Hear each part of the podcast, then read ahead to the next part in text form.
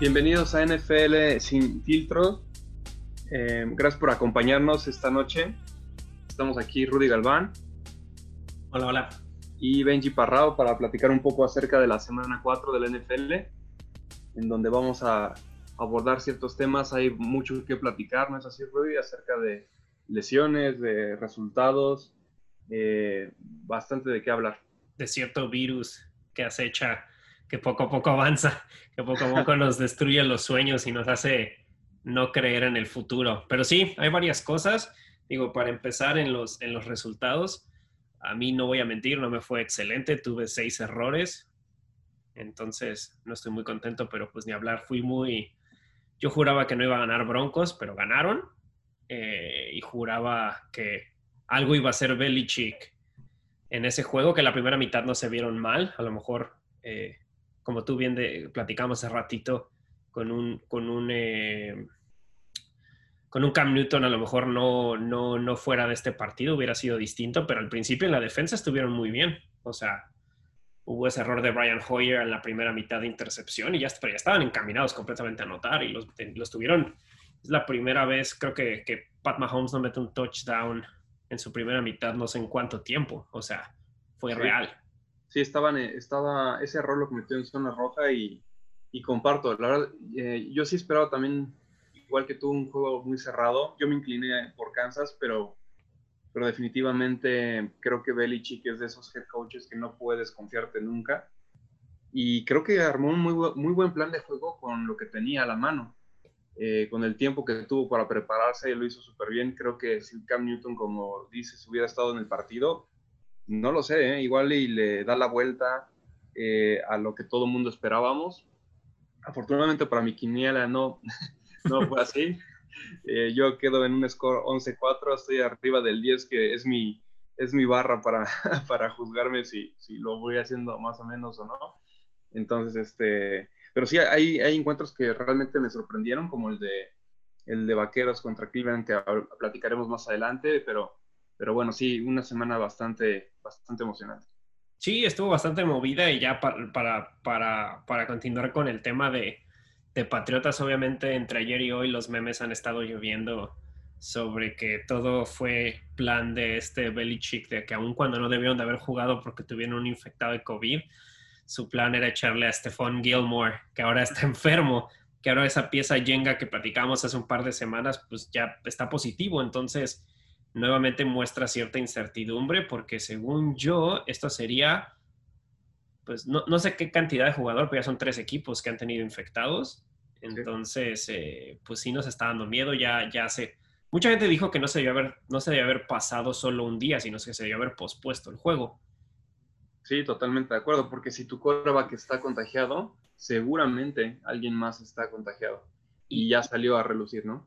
Y es, y es que ese es el punto, o sea, tú te vas más a que esto es un tema de que, oye, es un previo, maybe, a un juego de playoffs mínimo, es, fue más por, ok, necesitamos ponerlo eso en las televisiones, o fue un más donde, o sea, es que yo, ahí, ahí sí me queda la gran duda, yo no sé cómo lograron convencer a que esto sucediera, porque, porque este sí, a lo mejor el de Titanes, yo sé que Titanes tenía más infectados, pero al fin y al cabo eran jugadores que podía sustituir y decir estás fuera. Obviamente a lo mejor el grado de infección podía ser mayor, lógicamente por el número de personas, pero bueno, Stephon Gilmore ya, ya resultó estar positivo y ahora tienes que checar a todo el equipo de Kansas.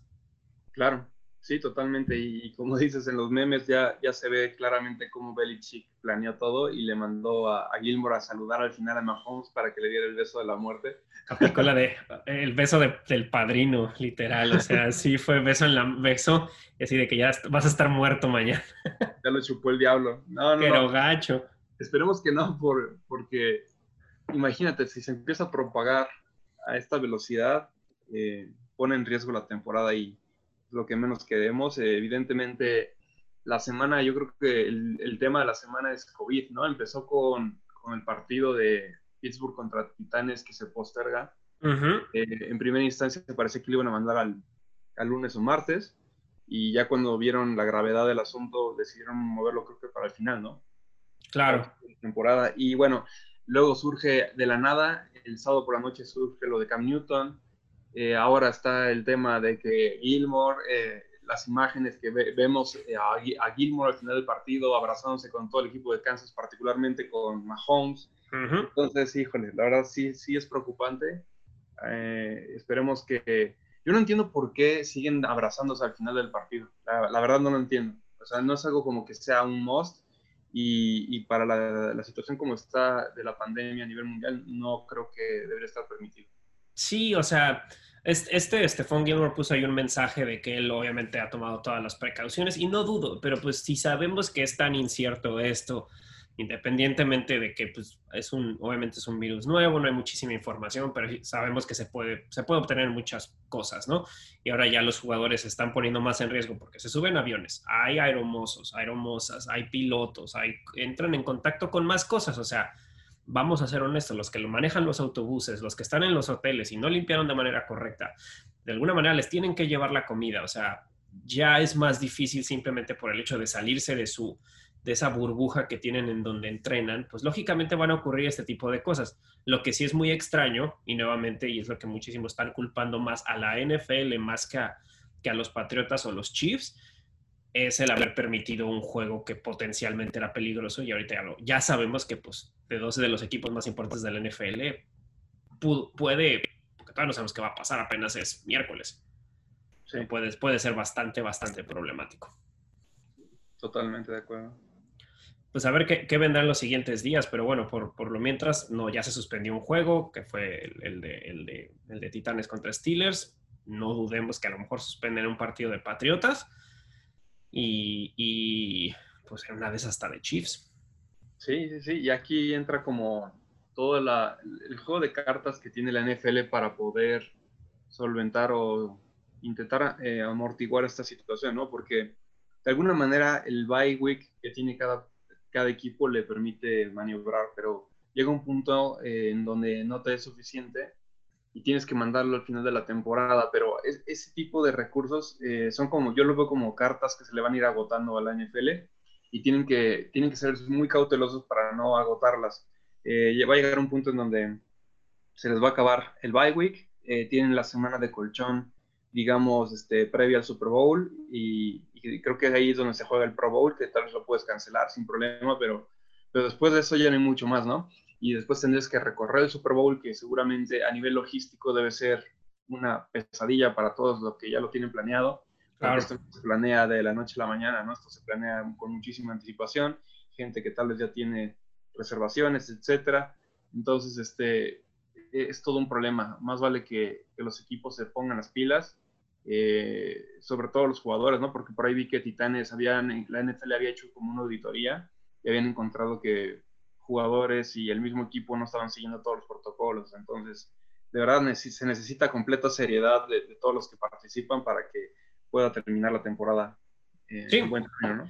Y como tú dices, les van a agotar las cartas porque realmente solo tienen un bye week. Y ponle los Steelers y los, y los, y los Titanes, pues ya se fregaron. O sea, ellos ya no tienen su bye week normal.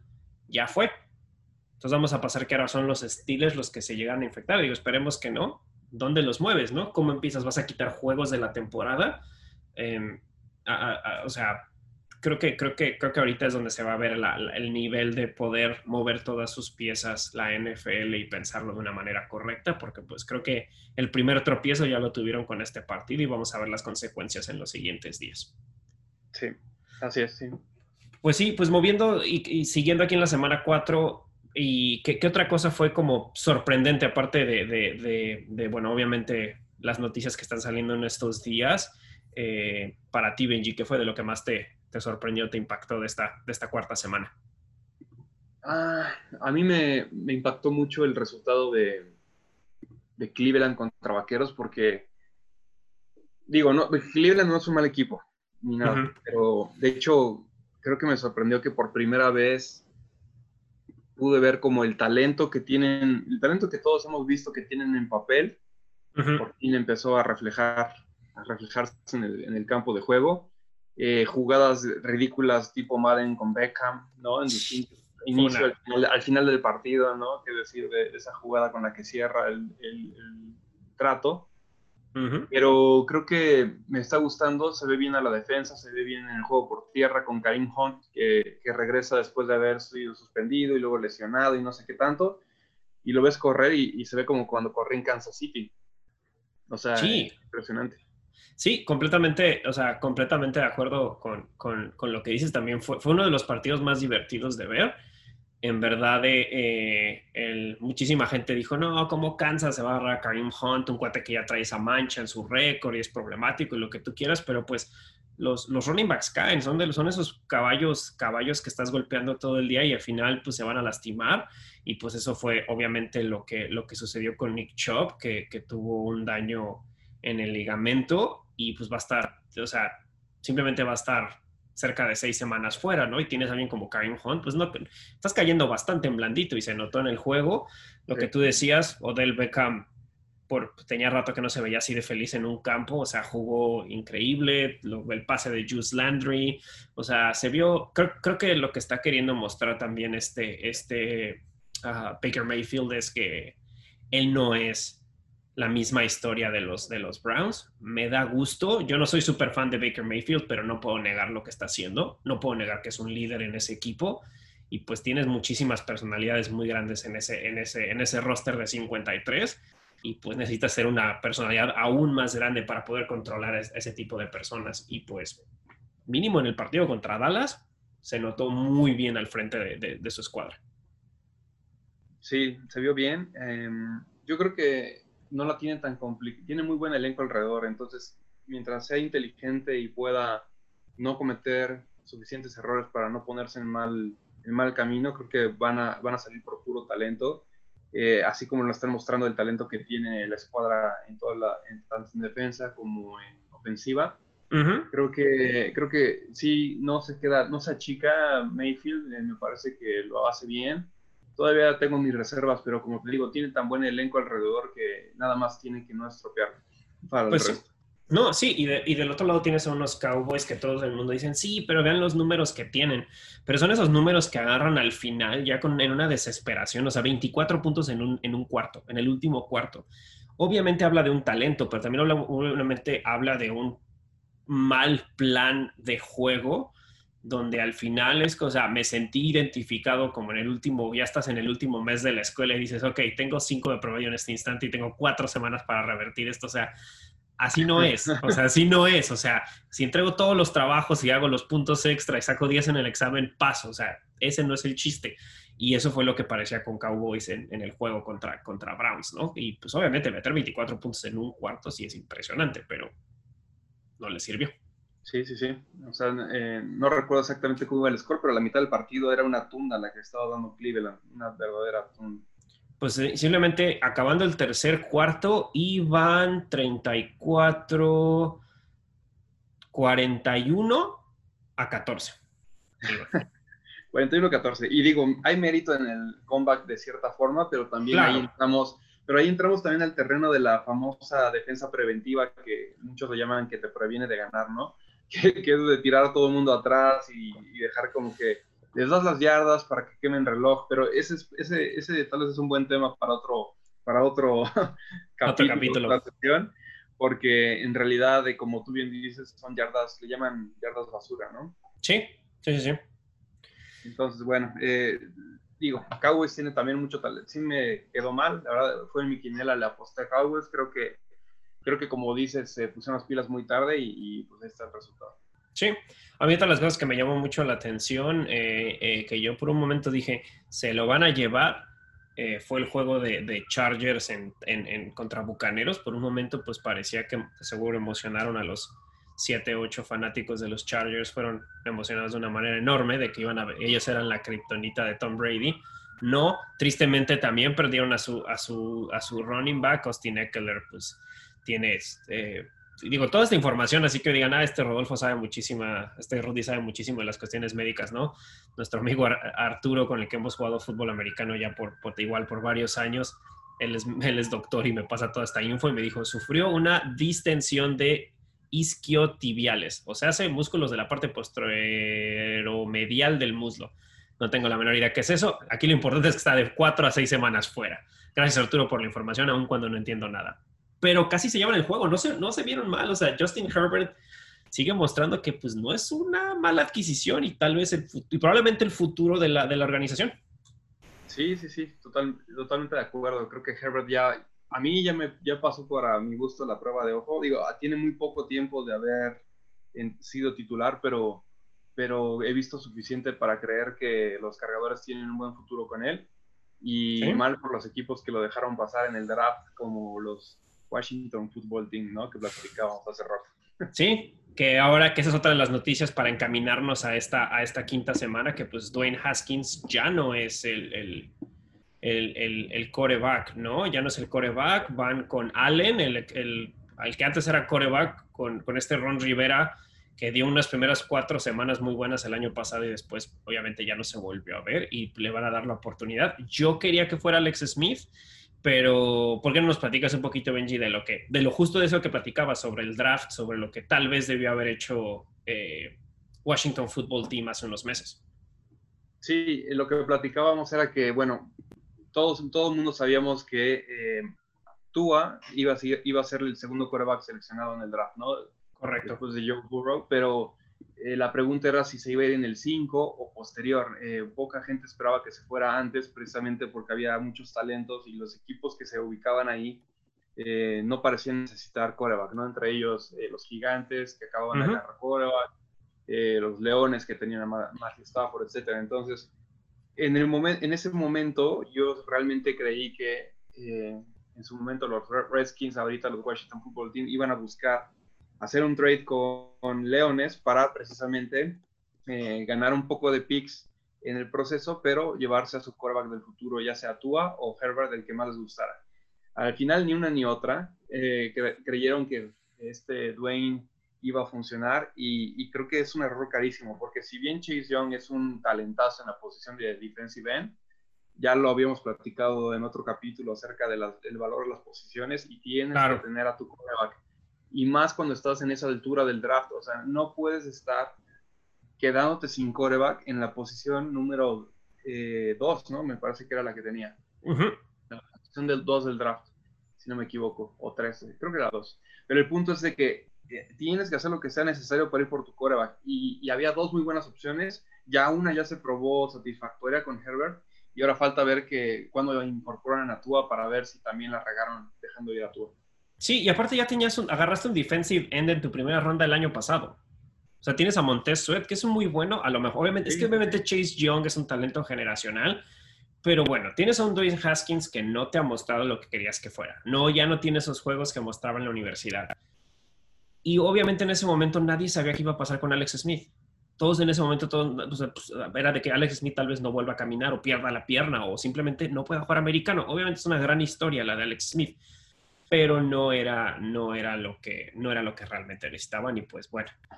Claro, ahora no es el futuro, digamos, de la franquicia, ¿no? Alex Smith, claramente. Y, y por el lado de, digamos que por el lado de, del general manager del Washington Football Team, yo creo que le dio frío. Básicamente creo que le ¿Ah, dio frío, porque el movimiento que tuvo que haber hecho, aunque era costoso, porque tienes que, tienes que aceptar públicamente que te equivocaste seleccionando a Dwayne y pues eso es algo que hizo Arizona y lo hizo muy bien. Arizona, si te acuerdas, había seleccionado anteriormente a, a Rosen, me parece. Y eh, fue también una early, una, una, un pick de primera ronda, en donde el año que, que siguió de ese le llegó Kylie Murray, ¿no? Entonces ellos se vieron en la misma encrucijada de qué hacemos. Ya tenemos supuestamente nuestro quarterback del futuro, al menos lo agarramos con un high pick y, y dijeron no, eh, Murray luce mucho mejor, me voy a comer mi, error, pero ese tipo de, ese tipo de, mentalidad creo que posicionó a Arizona en donde está actualmente, que es un, es un equipo que se ve competente, que se ve con futuro, que se ve emocionante, que va a llenar estadios una vez que permitan que la gente entre y va a vender los jerseys que quieras, a un Washington Football Team que no tiene una cabeza, y que acaban de ya sacar, de, acaban de, bench, de mandar al bench a, su quarterback titular y, no sabemos qué va a ser de ellos. Probablemente van a estar buscando a Lawrence para el siguiente draft, a ver si tienen la fortuna de estar a esas alturas, porque difícilmente quedas en esas posiciones, ¿no? Pues sí, y la verdad a mí me sorprende mucho que sea, o sea, obviamente a lo mejor, pues obviamente no, no conozco cuál es el estado de Alex Smith ahorita, me gustaría verlo nada más por la, esta historia épica, pero pues se están yendo con Kyle Allen, un cuate que jugó 13 partidos el año pasado y lanzó 17 pases para touchdown, pero solo y 16 intercepciones, o sea, híjole. Entonces, habrá que ver, yo no le veo mucho futuro, pero bueno, ese es otro de los temas de, de, lo importante de, esta, de, esta, de este cierre de cuarta semana. ¿Algo más que te haya brincado, Benji? ¿O nos pasamos a la 5? A la, a la cinco? Si quieres nos pasamos, porque digo, si no, nos vamos a echar bastante tiempo, pero creo que eh, dentro de los partidos podemos platicar ciertas cosas. Me late. Bueno, pues empecemos con los picks de las 5, ¿va? Y empezamos con el juego de, de, este jueves, que son los, los bucaneros contra, contra los osos, ¿no? Unos osos que ya no están tan suertudos, porque ya perdieron su primer juego contra los Colts, contra una defensiva muy buena. Eh, yo voy bucaneros, para serte muy, muy honesto. Sí, yo también. Definitivamente voy bucaneros. Este, eh, creo que creo que Bucaneros ya, como habíamos dicho anteriormente, ya está agarrando ritmo. Em, si no me equivoco, Brady conectó con, para cinco anotaciones el partido pasado. Em, pero el punto es de que cada vez se sincroniza más con sus receptores y venían de un partido de atrás, entonces me acuerdo que iba ganando cargadores, eh, no sé si por una o dos anotaciones en algún momento, y Tampa pudo volver tras un pick que le hicieron a Brady de anotación, etcétera. Pero, pero creo, que, creo que ese equipo hay que, no hay que quitarle el ojo de encima. Tampa Bay va a ser un equipo que, que no nada más porque tiene a Brady y vende jersey, sino que creo que es un equipo que podemos claramente eh, o razonablemente esperar que vaya evolucionando positivamente eh, a medida de que el game plan de Brady vaya permeando, porque esto va a llevar tiempo y, y, hasta ahora me ha gustado el resultado. Tienen buen, buenos corredores, buena defensa y, la ofensiva cada vez hace más clic. Sí, y tienes aparte que sí, lanzó para cinco pases de touchdown y solo una intercepción y no tenía Chris Godwin, probablemente a su, a su segunda mejor eh, ala abierta, y aún así repartió cinco touchdowns con cinco personas diferentes. Eso habla mucho de que estás confiando en tu equipo, en que está entrando en ritmo, y pues siempre sabemos que Tom Brady ha hecho famosos a compadres que estaban un día antes tal vez recogiendo la basura. Así que eh, sí, yo igual voy, voy, voy Tampa Bay, creo que ese no está tan alocado, ¿no? Osos creo que ya se le está yendo la suerte y nuevamente dijimos que jugar en casa eh, no, está, no es completamente necesario. Creo que Nick Foles no es la respuesta. La verdad, aun cuando me cae muy bien Nick Foles, no es lo que sea la respuesta, pues Mitch Trubisky menos, ¿no? Ah, ok, Bills llegan a los antes muy, con muchas infecciones titanes. Un juego que creo que va a estar muy, muy bueno. ¿Con quién vas, Benji? Muy buen partido. Ah, yo voy con Bills nada más porque, porque creo que vienen con la mano, ahora sí que traen la mano caliente, como dicen, este coreback viene on fire. Em, del otro lado está Tannehill, que me parece un buen game manager, eh, pero me voy a inclinar con, con Buffalo, que, viene clarísimo a, querer llevarse la división. No sé cuántos años no ha llevado, no se ha llevado a la división, probablemente tenga, eh, si me atrevo a equivocarme, alrededor de seis u ocho años que no ha ganado la división, o tal vez un poquito más. Eh, entonces, este pudiera ser el momento para Bills de, ser líder de división y, creo que me voy con ellos.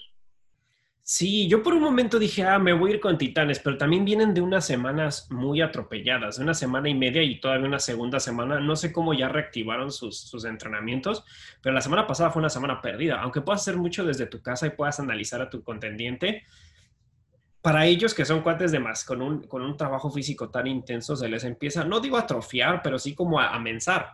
O sea, se ve. O sea, lo que platicábamos de las tacleadas después de la primera semana, ¿no? Muchos jugadores parecían que ya no se acordaban cómo taclear. Y todo fue porque el entrenamiento fue distinto. Entonces le sumas eso, más esa semana. Yo creo que en otra situación a lo mejor se lo daba a Titanes como que fuera de los tropezones de los Bills, pero en esa semana perdida, yo igual voy con Bill. Josh Allen, como tú dices, viene en fuego. Stephon Diggs parece que nunca había tenido un, una conexión tan grande y nunca se había visto tan contento, que qué bueno, a pesar de que había tuvo una muy buena época en Vikingo, se ve muy contento, reparten el juego, tienen juego terrestre, tienen defensa, aun cuando tuvieron sus tropezones en la semana 3, ahorita están como imparables de esa división y continúan invictos, yo creo. Le quitan el invicto a Titanes y ellos continúan invictos. De acuerdo. Y también no sé hasta qué punto el tema del COVID deje todavía fuera a ciertos jugadores. Entonces, además de todo lo que hemos dicho, puede que no tengan a todo su plantel eh, como titular.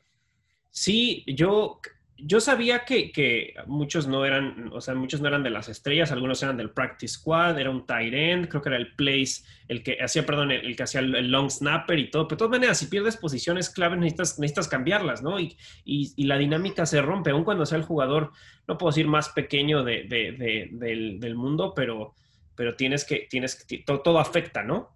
Claro, y, tal vez no lo veas el, impacto en ofensiva o defensiva, pero se ve en equipos especiales, por ejemplo, que muchas veces luego acaban dando la vuelta por, por una jugada de equipos especiales y ahí de repente pues surge el tema, ah, bueno, es que sabes que cinco de los que se nos enfermaron, pues, ¿qué crees? Son titulares, pero de special team, ¿no? Claro. ¿Tú, tú cuándo crees, eh, Benji, que fue la última vez que los Bills se llevaron la división? Ya lo googleé. Créeme que no soy la enciclopedia. Ah. Nada más te quiero decir que estabas muy incorrecto con 5 o 6 años. No, dije de 6 a 8 años. Ah, sigues estando muy incorrecto. Ah, entonces voy a irme como a 10 años. Ok, yo hubiera dicho igual que tú. Yo hubiera dicho, ah, como 6, 7 años, porque yo me acuerdo que Delfines a finales de la década pasada se llevó una división. Que, que, y entonces dije, ah, yo creo que podría ser, bueno, de acuerdo a Wikipedia, no han ganado la división desde 1995. No seas. no, bueno. O sea, si no toman la oportunidad ahorita, yo creo que está para darse un tiro. Sí, obviamente sí lo sabemos que sí han pasado en los últimos dos años, sí han pasado como wild card, pero llevarse la división tienen 25 años. Wow. ¿Y quién fue, fuera de Patriotas, quién fue el otro equipo que, se la llevó recientemente, entre comillas. Eh, fue, fue Delfines en el 2008. Órale, 2008. Ah, claro. Sí, con este Chad Pennington. Y no me acuerdo si en el 2008 fue cuando, cuando, no, no, me acuerdo si fue el año que se lesionó, que se lesionó eh, Patriotas, porque hubo un año que Patriotas estuvo con Matt Castle. Sí, fue ese año. Eh, se lastimó Brady contra Kansas, que le pegaron, creo que en la rodilla. Y, y, aún, y aún así, aún así, según yo, tuvieron temporada ganadora con este Matt Castle, lo cual te habla nuevamente de Belichick y, su, y sus planes malévolos. Así es. ok, de ahí nos vamos a un partido Ah, que es que, qué bueno que, como tú decías, vamos a estar tocando aparte de las historias que están llevando hacia la semana 5, a un Jaguares que no viene muy fuerte, llegando a casa de un Tejanos que se le acaba de ir el patrón, que se acaba de ir el head coach, lo acaban de correr, eh, porque no, o sea, bueno, muchos sabemos por qué cuestiones, porque deshizo muchas cosas del equipo que a la gente pues se volvió loco y pues no han logrado ni siquiera conseguir una victoria. Entonces, Jaguares con Tejanos, Benji. Sí, yo voy Tejanos. Este, creo que aquí termina su racha perdedora. Em, me parece que Jaguares es, el equipo que le va a permitir romper el cero. Em, digo, Jaguares también tiene lo suyo, no es un equipo ultra basura ni nada, pero creo que Tejanos simplemente ha tenido oponentes demasiado rudos em, y creo que esta puede ser la posibilidad donde se den un respiro. Yo creo que también voy Tejanos porque, digo, ni siquiera sé bien bien quién es el head coach interino, pero simplemente vas a cambiar. Lo, bueno, yo si me volviera head coach interino el día de mañana, cambiarías absolutamente tu plan de juego. Es lo único que tienes que hacer, como para mostrar que voy a alejar más, lo más, más, más, más, más, más, más, más, más posible de lo que hacía Bill O'Brien. Para uno, tanto a lo mejor luchar por una chamba, como dos, pues para sacar a flote a un equipo pues que está completamente perdido y que no está, o sea, obviamente como equipo que te va mal buscas a alguien bueno en el, draft, ¿no? Pero no están yéndose por un QB porque obviamente tienen un talentazo de QB, tienen muy buenas piezas defensivas, tienes buenas piezas ofensivas, a lo mejor te faltará algún wide receiver estrella, etcétera, etcétera, pero creo que todavía puedes, a lo mejor no estoy diciendo que vas a competir por el wild card, pero puedes mostrar que tienes dignidad, ¿no? Y creo que en este es el primer paso a buscar esa dignidad de vuelta. Sí, y, sí, yo estoy de acuerdo contigo. Y hemos visto ya también en la historia de que luego haces cambio de head coach y, inyectas un poquito esa flama debajo del equipo y, da la vuelta. No para llegar a playoffs tal vez ni nada, pero sí para romper la racha tan, tan dramática que venían teniendo. Pues sí, y de ahí nos movemos a el siguiente juego, Benji, que es Bengals contra Ravens y pues un Bengals que ya tiene una victoria unos Ravens que se mostraron como lo que yo no quería que fueran, como pues parece un, un perro con solo un truco, solo se sabe hacer una gracia. Entonces, Bengals llegan a visitar a los Ravens. ¿Con quién vas, Benji? Yo voy con el perro que hace la gracia muy bien. voy con los cuervos. Porque estoy de acuerdo contigo, ¿eh? O sea, es predecible, pero aún siendo predecible está bien cañón pararlos. Eh, entonces, digo, eh, los equipos que tienen la, eh, sobre todo el head coach, a mi punto de vista, más que el plantel, o sea, por supuesto el plantel, pero empieza por el head coach. Si tienes un head coach lo suficientemente hábil para plantear un esquema de, un esquema de juego contra cuervos, descifrando esto que hemos platicado ya en las semanas pasadas de, parar a la Lamar Jackson por tierra, que es toda la clave, ya con eso puedes, puedes pensar en ganar el encuentro. Eh, Bengalis no creo que, no lo veo haciéndolo. Eh, y, Cuervos, este, de verdad, tienen muy buen plantel, además de que, de que tienen buen head coach, etcétera. Eh, creo que vienen muy enteros. No, no he escuchado que tengan bajas importantes, este, al menos de lo que tengo en mente. Así que me voy completamente de Cuervos. Igual, me voy completamente con, con, con Cuervos. No creo que vaya a haber mucho problema, a pesar del partidazo que dio Joe Mixon y Tyler Boyd, estas dos jóvenes promesas de ese equipo que son realmente el futuro y con Joe Burrow nada más podemos esperar una gran escuadra a lo mejor el otro año, esperemos, porque pues todo, todo pretende a que sea un equipo fuerte, ¿no?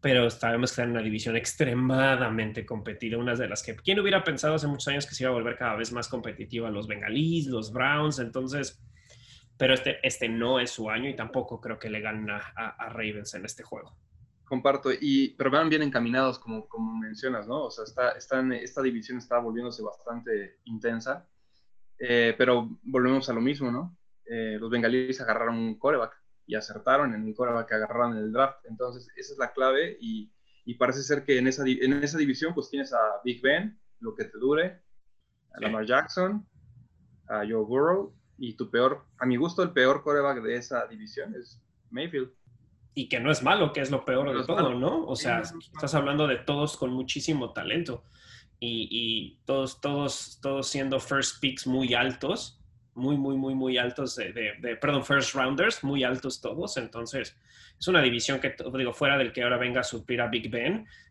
tienes a tres jóvenes que se parece perfilar a que van a que sean caras de franquicia por muchos años. Sí.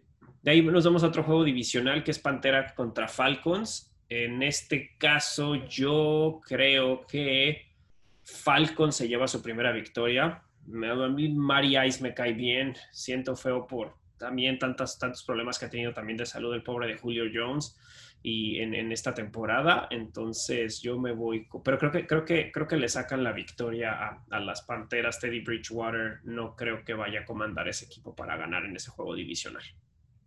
Sí, ah, está difícil para mí escoger. Mm, ¿Sabes si McCaffrey va a estar listo? ¿Han dicho algo de McCaffrey? Mm, no, pero eh, por eso tenemos el poder del Internet. Porque, ¿sabes qué? Creo que para mí ese va a ser tal vez mi lo que va a inclinar la balanza. Si McCaffrey juega, voy con Panteras, básicamente. Eh, es demás. Es, creo que Bridgewater no lo hace nada mal, pero, pero si no tiene McCaffrey, creo que sí se le va a complicar. Em, déjame también, aquí lo estoy buscando, pero sí, básicamente, em, fíjate que Panteras no es mal equipo, creo que, digo, creo que tiene oportunidad de llevarse esta victoria. Eh, al, simplemente lo veo perdido en el espacio, o sea, de verdad que mucho, o sea, tienen buen plantel, tú lo ves el papel de sus jugadores, no se ven tan mal, de hecho nada mal, ¿no? Tienes a Matt Ryan, eh, Julio Jones cuando puede jugar, eh, Ridley de al abierto, tienes a Gurley corriendo, o sea, tienes buen plantel, pero algo está pasando internamente que de verdad yo creo que van a acabar corriendo también al head coach muy pronto. O sea, yo casi casi podría pronosticar que si pierden este duelo, corren al head coach de Atlanta, porque tienen buenas estrellas como para estar dando ese tipo de, resultados. Eh, básicamente creo que están, están dejando mucho que deber. Sí, coach Dan Quinn, la neta, sí, sí, como que ha tenido ahí sus problemillas. Creo que no se han recuperado de esa derrota de, del Super Bowl. O sea, nunca se siguen en esa resaca del Super Bowl por más de dos años y pues es algo que dices, tienes que ya dejarlo atrás. Parecen que son los reyes de, ah, sí, voy ganando por un buen, detén mi cerveza, lo voy a perder en este instante, ¿no? Pues sí, habrá que ver. Christian McCaffrey no, no va a estar de vuelta. Nada más dijeron que eran múltiples semanas, pero según yo no han dicho cuándo regresa. Sí, acabo de leer que está en injury reserve, entonces no. Eh, de acuerdo, me voy con me voy con Atlanta también. Ok, sí, yo creo que ganan su primer juego, pero no dudes que si algo no pasa, algo extraordinario con, con Atlanta, pues a lo mejor sí, van a, van a, van a despedirse de, de Dan Quinn y decirle, bueno, ni modo. Bueno, de ahí nos vamos a... A ver... Raiders contra jefes, si es que no empiezan a haber cosas extrañas con los jefes. ¿Quién más venir? Voy con Kansas, o sea, Kansas, a menos que se, híjole, me, me, tiene preocupado el beso de la muerte que le dieron a Mahomes. Ya sé. Bueno, ya, no, no se crean, no fue beso, pero pero el abrazo que le da al final del partido y la plática que tiene Gilmore con Mahomes, y sabemos que Gilmore tiene COVID, me preocuparía que el sábado de la noche Mahomes eh, no va a jugar. ¿Y quién es el backup? ¿Quién es el backup de Mahomes? ¿Sabemos? O sea, creo que a ese nivel, o sea, si no nos viene a la mente, Rudy, es porque no, no debe ser nadie que sea respetable, ¿sabes? no te puedo decir, pero ya, ya obviamente también lo voy, a, lo voy a googlear, pero según yo es un veteranazo, pero te, mentiría. Es Chad Henney. No, Chad Henney. No, yo odio a Chad Henney, olvídalo. ¿Sí? No, odio a Chad Henney porque es, es, el, es el líder Mr. Checkdown. De él, de él saqué mi, mi, mi legendaria teoría de Mr. Checkdown. Chad Henney, para los que no lo sepan, estuvo en los Delfines de Miami, eh, justo en el draft que seleccionaron a Jake Long en vez de a Matt Ryan. Y en segunda ronda se llevan a Chad Henney. Bueno, Chad Henney es el típico coreback que Mr. Checkdown me refiero a que tienes a tres receptores libres, tienes a uno que está en un profundo, pase profundo como para 30, 40 yardas libre, tienes la escuadra del centro que te da 10, 15 yardas, y tienes al running back que sale en flat por una yarda. Y los tres están libres y estás perdiendo el partido y Mr. Checkdown va por el corredor de una yarda. Ese es Chad Henney. Entonces, si, si, si Mahomes se lastima, yo para nada confiaría que Chad Henney va a ganar con los Chiefs, pero inclusive con los Chiefs. Pero bueno, eso ya me estoy extrapolando porque la verdad es que no sabemos qué va a pasar. Me voy con los Chiefs nada más por el tema de que espero que Mahomes no, no acabe saliendo yo también voy con jefes, o sea, no, no, no creo que haya manera de que, de que los Raiders les ganen. Vamos a ponerlo que todo está bonito y nadie se infecta, todos están bien, todos están perfectos. Ese equipo está imparable. Hasta que no llegue una defensa irreal, no van a perder. Y pues ya uno de mis picks que tenía para que perdieran, pues obviamente ya sabemos que no ocurrió. De ahí los L Rams visitan al Washington Football Team, que tanto hablamos. Ya sé que hablamos un poquito de lo de los corebacks, eh, de esos cambios, donde no creo que Kyle Allen sea la respuesta y yo voy con los Rams para ganar en, visitando en la capital de los Estados Unidos. Sí, totalmente. el Washington Football Team en lo que descifra quién va a ser su, o sea, ya tienen, ya mencionaron quién va a ser su quarterback, pero ya lo platicamos un poquito hace rato. Yo no confío que, que puedan sacar el partido. Eh, los Rams es demasiado equipo para, para los Washington Football Team, entonces fácilmente me voy con los Rams también. Ok, y de ahí nos vamos a pues unas águilas que ya tuvieron su primera victoria, pero se enfrentan contra unos Steelers que descansaron una semana no por cuestiones de salud, sino porque pues, no les quedó de otra, pero que venían de tres semanas donde se vieron extremadamente bien en todos los niveles, sea defensivo, sea ofensivo. ¿Con quién vas, Benji? Ya, sí, está fácil también. Creo que me voy con Pittsburgh con Pittsburgh tiene, tiene un plantel muy bien armado. Esa división cada vez, como decías, luce más, más imponente. Eh, impresionante esa división. Al igual que la de un poquito, bueno, ya no tanto como, como esperaba, pero la, la, división de Kansas también es fuerte, pero no tanto como la de, como la de Pittsburgh, de Cuervos, este, Bengalis y, Cleveland, ¿no? Sí, Me voy con Pittsburgh. Yo, yo igual me voy con Pittsburgh, sí, tal vez no ha tenido contra los equipos más fuertes, pero aún así ya se enfrentó contra unos Houston de Texan que siguen siendo un buen equipo, que sigue siendo un, un, juego importante en el lado en el lado de la americana. Entonces, aún así yo creo que son el equipo superior en todos los sentidos, desde, te digo, desde la ofensa como la defensa, y bueno, sobre todo la defensa, ¿no? Que está brutal esa defensa. Entonces, me voy igual con, con los 49 para que mantengan el invicto y se lleven su cuarto juego al hilo. Después unos, unos Cardenales que ya tuvieron un par de un par de tropiezos contra tus Leones y contra tus Panteras. Y yo me voy, obviamente, contra los Cardenales. Hay mucho que pensarle a mi gusto, que es Cardenales contra Jets. Voy completamente Cardenales.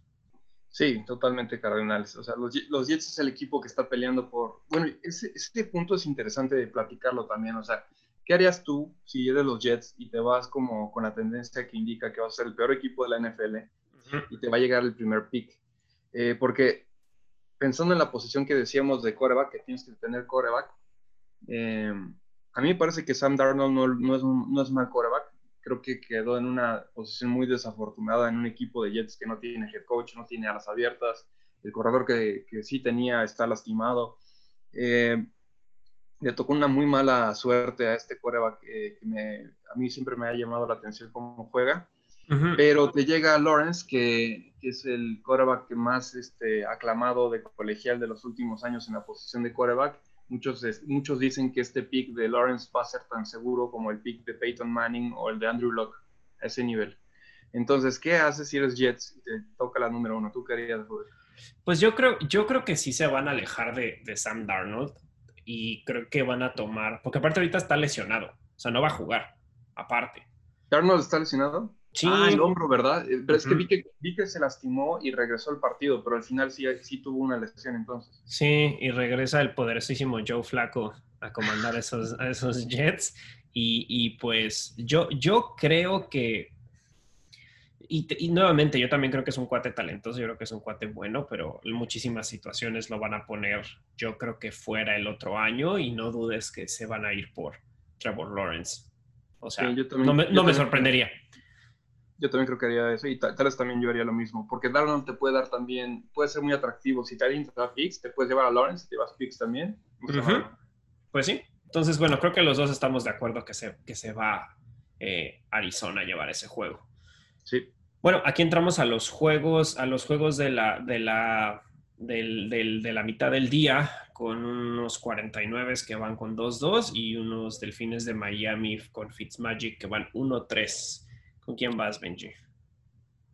Este es otro pick difícil porque San Francisco, como platicamos hace rato, no luce mal en defensa y juego por tierra, pero coreback ya están en su tercer en su tercer posición de, su, depth chart. Entonces, este, mm, híjole, yo creo que voy a irme con Miami. Yo honestamente creo que Miami se lo va a llevar también. O sea, siento que los 49, aun cuando ya empezó otra vez a entrenar Morset y empezó a entrenar eh, Jimmy Garapolo, creo que no van a estar listos. Y hasta que no estén listos y con la, obviamente con la pérdida de, tan importante de Nick Bosa, eh, es, es, es, un equipo que pues tristemente no creo que sea contendiente para esta temporada. So, ya yo creo que va a ser así. Y pues sabemos que los delfines de, de Miami son, son esos, esos juegos que nunca sabes qué puede pasar, son como a veces, los payasos no me digo que me burlo de ellos, sino que son los que el payaso que viene a arruinar la fiesta a alguien y, en una de esas zona 49 esta semana creo que se lo van a llevar ellos.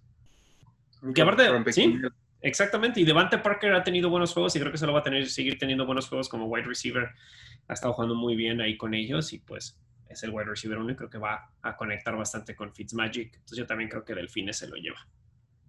De acuerdo. Duelo divisional, duelo divisional con los lastimados gigantes y los lastimados en orgullo Cowboys. Más lastimados aún en orgullo Cowboys. Exacto. No, me voy Cowboys. O sea, si no ganan contra los gigantes sin Barkley, eh, ahí ese asterisco es importante. creo que creo que hay que replantearnos muchas cosas de los vaqueros, la verdad. Pero no, no veo cómo pueden perder contra gigantes eh, creo que debería ser un easy win. Esperemos que así lo demuestre.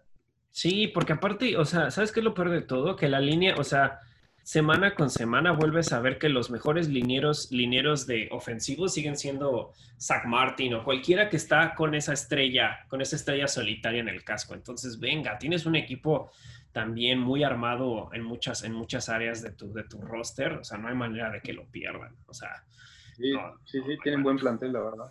Entonces, igual, voy Cowboys. Eh, Broncos, Patriotas voy Patriotas a pesar de que no vayan a tener a Stephon Gilmore o a, o a, Cam Newton. Eh, creo, que, creo que no hay manera de que los pobres Broncos vayan a ganar a pesar de que pues de que ahí Von Miller hizo unas, unas muy buenas jugadas, pero nuevamente fue contra los Jets. O sea, hay que dejarlo muy bien claro, fue contra los Jets. Sí, buena, buena acotación porque eso no cuenta. los Jets no cuentan. no, no es cierto. Para los fans de Jets, lo, lamentamos. lo sentimos mucho. lo sentimos por ustedes. Eh, no, eh, me voy con Patriotas, definitivamente también. Ok, perfecto. Y de ahí, fíjate que este juego, a, a lo mejor hace dos semanas había dicho, eh, X por los, por los Browns, pero los Browns llegan y visitan a Indianapolis Colts. Los dos traen el mismo récord, tres ganados, uno perdido. Sí, buen duelo, muy buen duelo. wow, ah, es de esos picks también que va a ser como un volado, me parece. Yo creo que yo creo que voy a irme con Indianapolis. Ok. Me voy con Indianapolis pensando que eh, van a enfrentar, Cleveland va a enfrentar una defensa un poco más, más dura. Em, me gusta el juego por tierra. El juego por tierra de ambos es bueno. Eh, los, veo, los veo bastante parejos. O sea, en realidad no está fácil para mí decidir, pero voy a irme con mi intuición y voy a irme con los Colts. Sí, yo creo que va a estar bien competido el juego. O sea, sí creo que Miles Garrett le va a hacer la vida imposible al, al, jovenazo de Philip Rivers. Y va a estar bueno, o sea, va a estar bueno eso. También es ver qué, qué van a hacer con el juego terrestre de, de, de Indianápolis, qué van a hacer los, los Browns y de la misma manera que van a hacer ahorita sin Darius Leonard, que van a hacer en contra también del el, el acarreo de Karim Hunt, que pues parece que va a ser bastante, bastante fuerte. Va a ser un juego, un juego bien completo, va a ser un juego bien, bien parejo. Y creo que me voy Colts. Sí, me voy Colts. Me voy Colts, me voy Colts. Va a estar, va pero va a estar cerrado, ¿eh? O sea, no me sorprendería que, que cualquiera, que cualquiera se, lo pueda, se lo pueda llevar. Bien, entonces, ahí estamos con Colts y vikingos van contra Seahawks, unos vikingos que, ¿cómo se llama? Ya, ya ganaron. Ya despertaron. Ya, ya ganaron después de tener cuatro partidos, perdón, tres partidos al hilo perdidos, pero van contra unos Seahawks que se ven imparables. Sí, sí, ya Vikingos despierta. Me gusta también el plantel de Vikingos. O sea, Vikingos es otra interrogante para mí, como qué está sucediendo en ese equipo. Eh, ya empiezan a verse un poquito mejor. En el último partido me pareció que estaban más, más sincronizados, la ofensiva hacía más clic. Eh, Dalvin Cook lució más como suele, eh, tuvo un muy buen desempeño, me gustó cómo corrió, pero Ah, como bien dices, o sea, los Seahawks es demasiado equipo, es demasiado equipo y, no van a poder alcanzar a, un Russell Wilson que viene, viene peleando ese MVP y no creo, que, no creo que vaya a tener un tropezón con una escuadra de vikingos que apenas está encontrando su camino. Sí, a pesar de que, de que se ven como nuevas luces en el, en el túnel de vikingos con el con el, con el rookie wide receiver eh, Justin Jefferson, que dio un juegazo, que vimos que creo que a tres jugadores los hizo por atrapar más de 100 yardas y aparte Dalvin Cook, o sea, sí se vio como una nueva vida esta escuadra de vikingos. Eh, yo creo que a pesar de que tiene algunos huecos eh, Seahawks en la defensa, creo que su mejor jugador sigue siendo su, su, su safety Adams. Eh, y, creo que creo que Jamal Adams va, a poder en esa secundaria poder detener a, algunas de las piezas. Tendrán que ver qué hacen con Dalvin Cook, pero pues ahí es donde, donde, donde Chancellor tiene que salir a, brillar también y, y, pues llevarse, llevarse el eh, vencer el juego por tierra, ¿no? Entonces, Ahí, ahí, ahí, va, ahí va a ser importante. Eh, y perdón, no, no, no, no Chancellor, perdón, Bobby Wagner, perdón. Me fui muy atrás al Legion of Ah, Chancellor ya se retiró tal vez. Sí, sí, no, no, no, Bobby Wagner, perdón, perdón, perdón. Eh, Cam Chancellor era safety. No, no, no. Bobby Wagner ahí creo que es donde tiene que parar el juego, el juego terrestre, apoyar a, este, a este acarreo que va a tener constante con Dalvin Cook, porque tienen demasiadas armas, así que va a estar bueno, pero no creo que, no creo que lo, que lo pierda Seahawks. Sí. Y nos pasamos al último juego, al último juego de de la semana, bueno, el que acabamos de platicar, que creo que va a ser un buen, un buen Sunday night, y ahora nos vamos al Monday night, que son cargadores, visitan a Santos, unos cargadores que llevan como tres juegos que casi los ganan, dos, perdón, dos juegos que casi ganan contra equipos grandes y van contra unos, unos, unos Santos que llevan dos ganados y dos perdidos y que pues obviamente ya quieren empezar a alcanzar a, a Tom Brady, ¿no? Sí, Santos, este, a mí me parece un, muy, un equipo muy completo creo que estoy tratando de encontrar si este Thomas va a volver para esta semana. Yo digo, aunque no, aunque no regrese Thomas, yo ya me puedo inclinar fácilmente por, por Santos. Me gusta mucho cómo vienen. Creo que es un contendiente legítimo para postemporada y, y cargadores, aunque bien viene de hacer buenos partidos, buenos encuentros, ha mostrado garra creo que se siguen quedando cortos, como que todavía tienen que descifrar cómo cerrar los, partidos y, eso tiene mucho que ver con la madurez del coreback, que no es culpa de él, es cuestión de tiempo que lo vaya agarrando, pero creo que no lo va a agarrar a tiempo contra un veteranazo como Drew Brees y un colmilludo Sean Payton, así que yo creo que gana Santos. Sí, yo también voy con Santos. Sí, hay muchas buenas posibilidades de que Michael Thomas regrese en esta semana 5. Nuevamente, sabemos que Drew Brees en el domo es Drew Brees en el domo, nunca me voy a cansar de decirlo. Y pues yo creo que van a, o sea, ya lo que quieren es acercar esta, esta brecha que hay entre Bucaneros y ellos, que sí, es una victoria, pero es una victoria que tiene mucho peso, sobre todo en unos, en unos Panteras que pues van atrás de ellos, están el mismo récord que las Panteras, ¿no? Y una, y una conferencia nacional que está muy cargada y aunque haya un espacio más para, para para los, los wildcards, y ahorita hablaremos un poquito más de eso en el tema, eh, tienen que salir a ganar. O sea, ahora sí que, tienen, tienen que llevarse este juego los Santos y creo que, creo que a pesar de que nuevamente los, los, los, cargadores quieren hacer lo mismo de, su lado en una, en una, pues en una, en una división que tal vez todavía pueden llevarse un segundo lugar si se aprietan el paso pero no creo que, se, no creo que le ganen a Santos en casa con la posibilidad de que el Michael Thomas regrese. Correcto. Sí, de acuerdo. Pues sí, pues ahí está la semana 5, Benji. Tristemente, los únicos equipos que descansan este equipo y el mío. Entonces, eh, eh, eh, no, no, no Packers esta semana y no Leones esta semana, lo cual, pues creo que los Leones les hará.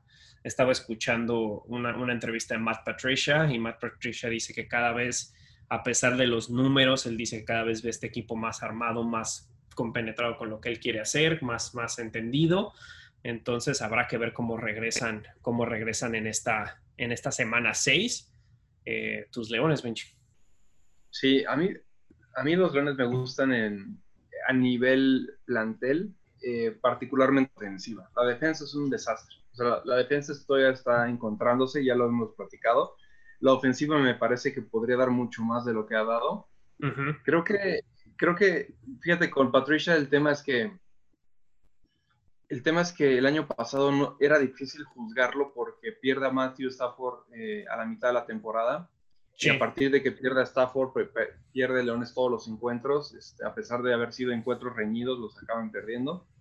Eh, entonces, para todos los que somos fanáticos de Leones, como que teníamos este año para darle de gracia a Patricia, ¿sabes? Para saber, ¿es bueno, es malo? ¿Qué es este compa? Eh, me está cada vez dando más mala espina, honestamente. Por comentarios, por decisiones que toman el partido. O sea, lo que he visto a lo estas eh, cuatro semanas no me está dando buena espina. comentarios, por ejemplo, que dice, preguntan, oye, ¿qué opina? ¿Por qué Leones viene con tantos perdidos, este, y, la respuesta que da es, es que yo recibí un equipo bastante malo y, pues había mucho que hacer. Y no, decir eso, porque este, este head coach, o Matt, Patricia, llega a Leones eh, sustituyendo a Jim Caldwell, que los que no ubican a Jim Caldwell antes estuvo, estuvo, bueno, ha estado en varios equipos, en distintas posiciones, pero como head coach estaba en los Colts cuando estaba Peyton Manning. y, y, bueno, llega Leones y con, Leones tiene muy buenas temporadas, tiene para nivel de Leones, de lo que estábamos acostumbrados, nos, nos lleva a playoffs este, en varias ocasiones. Eh, la peor temporada que tuvo en sus cuatro o cinco años fue una de siete victorias eh, y el resto eran, eh, eran arriba de nueve. Entonces, cuando llega Patricia, la intención era que iban a dar el siguiente paso para llegar a play, no nada más llegar a playoffs, sino para contender el Super Bowl. Y para nada se ha visto esto y, creo que ya está caminando en, hielo, ¿cómo le llaman? Hielo delgado, porque en cualquier momento lo pueden correr, ¿eh? Lo pueden correr y es preocupante porque si corren a Patricia, eh, llega, la, llega la decisión dura de qué haces con un equipo con Leones que tiene Stafford, que ya no es un Spring Chicken, pero tampoco es malo, y, y, pero sabes cómo es la filosofía en la NFL, ¿no? Llega nuevo head coach, nuevo head coach, hay nuevo coreback normalmente. Entonces, este, esperemos que no lleguen esas instancias porque me parece que Stafford es de lo mejor que ha tenido la franquicia, y, pero veamos en qué acaba.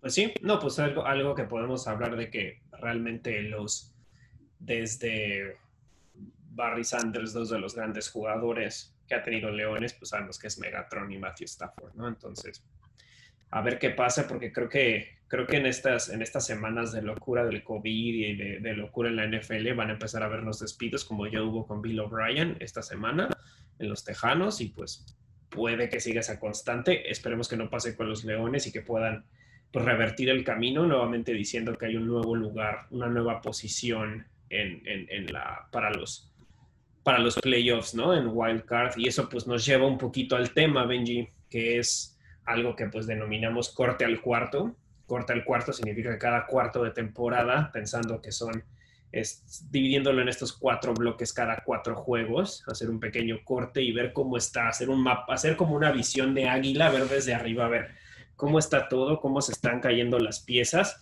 No al grado de si acabara la temporada, este jugaría contra este. No, porque no es divertido. Sería que vaya, el Super Bowl casi casi sería eh, eh, Kansas contra Seahawks, ¿no? Entonces, digo que estaría increíble, claro que sí. Pero estamos hablando de un tema un poquito más allá. Es cómo estamos viendo estos panoramas, porque hay equipos que tienen un panorama para algunos a lo mejor muy oscuro, pero que en el futuro podrían revertir el camino, ¿no? Sí, totalmente de acuerdo. Y creo que es buen momento porque ya por fin tenemos algo de información para poder corroborar nuestras hipótesis y también ver como las tendencias en cada una de las divisiones. Este, además, el tema de los lesionados, etcétera, también cambian muchas este, circunstancias, ¿no? Sí. O sea, yo en este, y, si no te molesta que arranque, que arranque con esto de, del corte al cuarto, yo creo que de las grandes sorpresas, y voy a arrancar con la... ¿Te, te late que arranquemos con la americana? Sí, de acuerdo. Sí, vamos con la americana. O sea, algo que yo siempre, que, desde la primera semana me parecía bien y lo visualizaba, y creo que, creo que tú y yo estábamos bastante, bastante en sintonía, fue ver a estos Bills que venían muy fuertes con una promesa joven que ya había mostrado su talento y que nuevamente la, lo continúa haciendo. Que es Josh Allen, y, y, e, esas de las cuestiones que en este corte sabemos que, que, que siguen caminando completamente a llevarse esta división. Del otro lado tienes a unos jefes que se ven imparables, eso no ha cambiado. Yo creí que los Steelers no iban a ir tan bien como van ahorita. Esas son de otras de mis sorpresas, que yo pensé que los Ravens iban a ir dominando al 100%, pero que no que vayan mal, traen una derrota nada más. Y, y pues mi sorpresa también grande en este corte es, es el estado de los Tejanos. Sí, sí, sí, comparto todo eso que comentas. Creo que para mí, eh, como sorpresa, tal vez podría manejar la de, la de Tejanos, o sea, igual como mencionas, Tejanos es una gran sorpresa que esté en 0-4, tal vez no, no, lo habría esperado esa situación. Eh, sí veíamos que Jets no, no, tenía mucho futuro, sabíamos que la división de la AFC, eh, de la AFC este iba a ser dominada por Bills, seguido por Patriotas que duda roer y Dolphins que viene creciendo con nuevos picks, un buen de talento nuevo. Entonces no hay mucha sorpresa. Creo que sí, los Tejanos para mí también es la mayor sorpresa. Creo que agregaría de la americana como sorpresa el tema de los Broncos. Creo que yo creí que, bueno, también es que los Broncos tuvieron esta lesión desafortunada su quarterback titular que definitivamente tiene que cambiarte la perspectiva. Claro. Eh, no sé si vaya a volver de esa lesión este año, pero si no regresa ya a los Broncos podemos tacharlos. esta es una de las divisiones que yo creí que iban a ser las más fuertes. O sea, Jefes, Raiders, Broncos, Chargers, eh, me parecían de las más fuertes. Ahora que Broncos se, se, se, pierda su cuerva titular, creo que pierde algo de relevancia la división. Eh, Chiefs, por supuesto, se la va a llevar. Lo interesante va a ser, Rudy, ver qué va a ocurrir en los playoffs, porque para como va pintando el escenario, en una de esas no me extrañaría que de la AFC Norte, ¿crees que todo, bueno, crees que Steelers, Ravens y Browns puedan pasar a postemporada? Es que, es que, y qué bueno que le pegaste a eso, y lo único que, lo único que, que, complementaría lo que dijiste de que muchos esperábamos más, llámese Broncos o llámese Chargers en esta división que siempre parece tan cargada, que los, los, los que creí que iban a estar peor que eran los Raiders están en un segundo lugar y no están teniendo una mala temporada a pesar de ciertas cosillas. Creo que, creo que el, el, gran, el gran villano de esta temporada, por encima del COVID, que ahorita tocaremos más el tema del COVID, eh, han sido las lesiones, ¿no? Entonces ahí ya te está hablando de un panorama que hay unos que dices, ya, ok, mínimo cuatro semanas, seis semanas, unos no vuelven, otros ya, ya, y, y, eso ya le cambió completamente el panorama al equipo, como las lesiones de los Broncos. Los Broncos ya es un equipo que ya lo estás contando a ver qué pasa el otro año, ¿no? Yo creo que en esta AFC Norte que bien mencionas, ahorita no lo pensaba hace un par de semanas, pero ahorita yo sí, sí estás hablando de tres equipos que se van a meter. Son tres equipos que obviamente el campeón de la división se lo va a llevar, que ya no sé quién vaya a ser. Yo creí que iba a ser Ravens, seguido por un, por un wild card de, Steelers, pero no, yo creo que a lo mejor va a ser Steelers por dos wild cards de Ravens y posiblemente de Browns. Eso sería impactante, sería buenísimo. Sí, y pero pues también tienes del otro lado a, dos equipos, bueno, tienes a tres equipos que pueden, que puedes también visualizar en un, en un wildcard, o sea, nunca puedes contar a Belichick fuera de, de, esta situación y pues tienes a una división de la AFC Sur que pues ya vimos tristemente a un Tejanos bastante perdido y que pues a ver qué pasa, qué pasa este, esta semana 5, pero sigues teniendo de todas maneras a un Titanes y a un Colts fuertes, que los, o sea, los dos con tres victorias. Entonces, ahí también tienes otra posición que se va y pues a Patriotas que van a luchar por un wild card. Sí, sí, sí, va a estar rudo. No lo, eh, pero creo que es posible, o sea, creo que puede ser posible, va a estar rudo, pero se va a poner interesante. Sí, ahí yo creo que estoy viendo que, o sea, yo, ahí, sí yo lo estoy viendo difícil. O sea, yo pensé que la americana iba a estar muchísimo más dominada, pero la estoy viendo más complicada cada vez que avanza, que avanza el calendario. O sea, no, no, o sea, fuera de los Bills y de los, y de los, y de los eh, Kansas City. Chiefs, o sea, no veo ningún otro claro así que digas, no manches, estos cuates ahí se está viendo un primer, segundo lugar tal vez, y no me sorprendería que se mantenga en este, en este, mismo, en este mismo camino. Sí, de acuerdo, totalmente. Igual y eh, más adelante el que pudiera dar la sorpresa, a mi gusto va a ser el equipo de el equipo de los Colts que, puedan destronar a los Titans. Eh, los Colts lucen bien, los Titans este, siguen manteniendo como la, inercia de los, playoffs del año pasado. Pero en una de esas no me sorprendería tal vez ver que Colts se lleva la división y Titans queda abajo. ¿eh? Sí. Eh, va a haber ahí un cambio de poder en la división. Eh, y esto que comentamos este, sería, inaudito, sería inaudito, ¿no? De tres de la misma división pasando playoffs sería irreal. Pero pues, es posible. no, vamos a ver qué pasa es posible, eh, va, a estar, va a estar bueno y creo que mi última gran sorpresa en este corte al cuarto de, estos primeros cuatro juegos es que yo pensaba que este Belichick iba a traer mejor récord que Tom Brady. Yo sí creía, honestamente. Aunque iban a estar empatados. Sí, pero... No hay mucha diferencia, así que digas. No, no hay mucha diferencia. Y, y sí, o sea, este, este, esto que comentas es bien interesante porque es el, es el eterno debate del huevo y la gallina, ¿no? De si, si es Brady el que hace a Belichick o Belichick el que hace a Brady.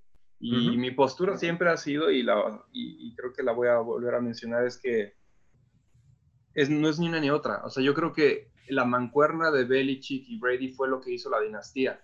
Claro. O sea, tanto Brady es bueno como Belichick es bueno y no es que uno le haga los, o sea, no, uno le hace la tarea al otro, sino que más bien se complementan de una manera tan ridícula que fue lo que observamos y nos llegamos a acostumbrar en una NFL en donde tienes un equipo que es dinastía por más de 10 años. O sea, eso no pasa a menos que tengas algo realmente inusual. Y creo que lo inusual fue eso, un head coach fuera de serie con un quarterback fuera de serie.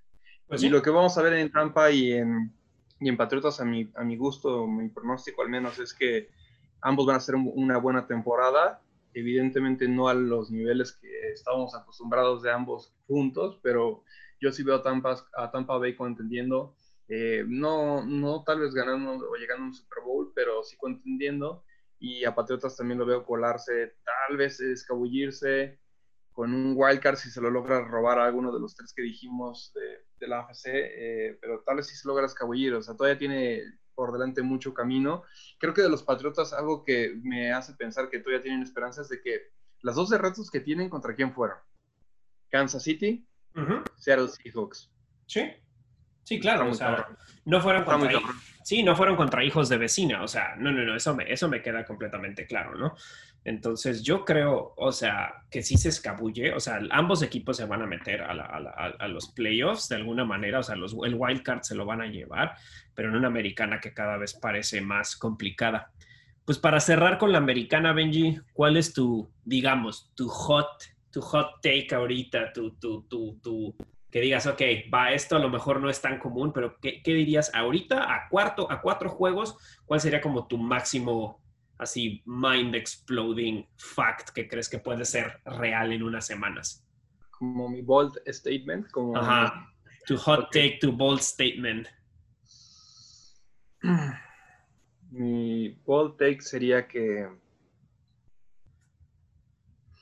va a ser que Bills va a ser de los equipos que va a ser el último equipo en perder invicto.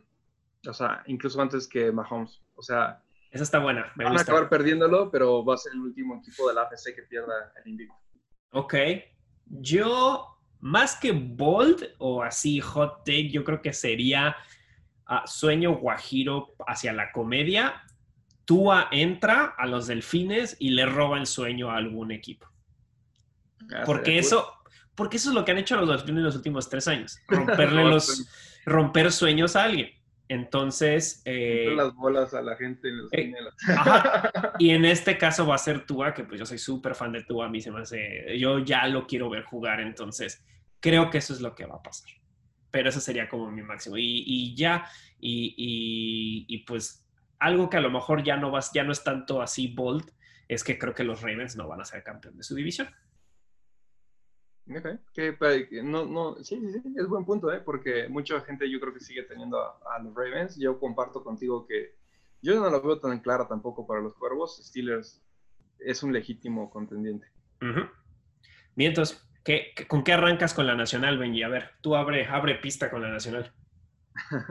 de la Nacional, em, creo que destacar, evidentemente, pues se cumple la profecía de Brady en Bucaneros, ¿no? Es líder de división en una división que muchos tal vez pensábamos que iba a ser más dura de lo que está actualmente, ¿no? O sea, los Falcons se desplomaron y se, se desplomaron al mismo tiempo. o sea, ¿quién iba a creer? Eso tal vez es de lo que más me ha sorprendido. Sí. Falcons 0-4. No. hay manera de que hubiera tal vez yo predí, no, no, lo hubiera predicho nunca. Y, y, bueno, ya cuando descartas a Falcons, pues te quedas Santos y Bucaneros, pero pero si, hubiera, si Falcons hubiera dado el papel, eh, hablaríamos de una división bastante ruda. En este momento Buccaneers se la lleva. Creo que se cumple la profecía de Brady, por el momento al menos. Eh, otra situación que me llama la atención es este, la situación de Vikingos. Los Vikingos también es un equipo que me ha sorprendido bastante en los resultados. Eh, como ya hemos dicho, a nivel plantel tiene, parece que tiene los jugadores, el coach es el mismo de los años pasados que ha dado buen papel, entonces es todo un interrogante también lo que sucedió con Vikingos y, ya veremos qué ocurre hacia adelante con ellos. Y, yo creo que los Bears, eh, lo hemos también platicado muchas veces, los, los Bears están, son, están inflados por sus circunstancias. Eh, no, no creo que tengan tanta fortuna como la han tenido con lesiones eh, sus oponentes hacia adelante. Los Bears creo que poco a poco van a acabar más abajo. No van a ser un mal equipo. Los Bears no son un mal equipo, pero no creo que sean un contendiente legítimo para Packers. Creo que Packers ya se despegó y va a ser muy difícil que algún equipo de la norte lo pueda alcanzar. Y de la última división que, bueno, de las otras dos divisiones que, creo que lo, destacable a mi punto de vista es que la NFC este es, una, es un bote de basura. En llamas, en llamas. En llamas. y siendo disparado, y siendo disparado por algún criminal, o sea, en verdad está no, está para llorar, para llorar. Y, y, la verdad es que también es sorprendente. O sea, yo esperaría, en, en esas circunstancias, yo, yo, hubiera esperado que Cowboys ya se hubiera despegado también de, tanta, de tanto equipo tan perdedor. Porque Águilas era el único que creía que le iba a contener. Y viendo que Águilas también tiene todo un revoltijo, era el momento de vaqueros para aprovechar la ocasión. No lo han hecho. Eh, entonces, creo que esos son mis takes de, de esta, de la NFC. Pues mira, yo tengo takes parecidos a ti en este, en este corte. Ve, obviamente sí, ya dijimos, la este de la NFC sí es un bote de basura así en llamas, pero no llamitas así leves. O sea, es como si alguien así le tiene un chingo de gasolina y, le están disparando con un arma, con un arma larga. O sea, y hablamos, y hablamos bote de basura orgánica, así que además apesta. Ajá, o sea, apesta, apesta y está trayendo animales animales salvajes. Entonces, de animales. exacto. Entonces, ahí es una división que, que, que sí es, es, un, es, un, es un desmadre y no sabe qué va a pasar. Ahí sí no te puedo decir, ni con una bola del futuro, una bola de cristal mágica podría saber qué va a pasar. Pero creo que algo que me ha sorprendido de la nacional y es lo que más me ha llamado la atención es que ahorita te podría decir quiénes perfilan a poderse llevar sus divisiones pero estoy bien confundido quién se va a llevar los wildcards, porque muchísimos están extremadamente similares. Solo hay, eh, solo hay dos equipos que son completamente perdedores y con fuera, fuera de los, fuera, vamos a decir que la NFS, vamos a decir que soy Thanos y con la, y la, este, el agua así ya desaparecieron, ¿no? o sea, ya no existe. Entonces, de los otros que quedan, realmente solo, o sea, tienes a, a, dos, a tres equipos con, con, con, con récord perdedor uno es, solo hay uno que no ha ganado ninguno y tienes a, un vikingos y leones que tienen el mismo récord, tienes a unos 49 y unos cardenales que traen punto 500, tienes a un Santos y un Patera que trae punto 500, lo cual significa que en dos semanas todo eso puede cambiar. Puede haber un brinco que todos esos equipos hagan positivos, digo, obviamente ahorita no tengo el calendario de todos, pero puede haber un shift súper grande. Que, que obviamente también puede pasar en la americana, pero ahorita está tan hecho relajo la nacional que no te podría decir hacia dónde se van a mover las cosas. O sea, como de mis bold predictions es que siento que en dos o tres semanas o cuando hagamos el siguiente corte, un chingo va a cambiar en estas divisiones. Un buen, porque creo que sí, los osos van hacia el suelo, donde cual los vikingos y los leones tienen que aprovechar.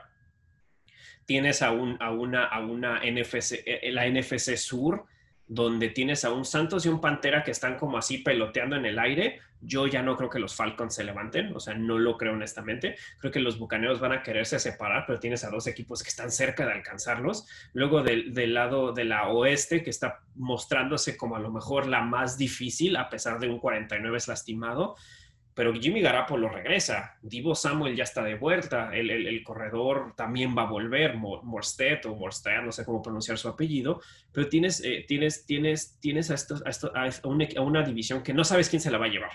Aun cuando, bueno, más bien, sí sabes quién se la va a llevar, que son los Seahawks, pero no, tienes, no sabes quién va a quedar en un segundo lugar.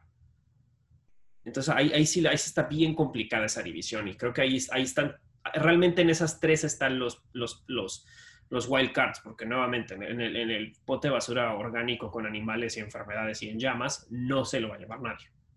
Sí, totalmente. muy difícil.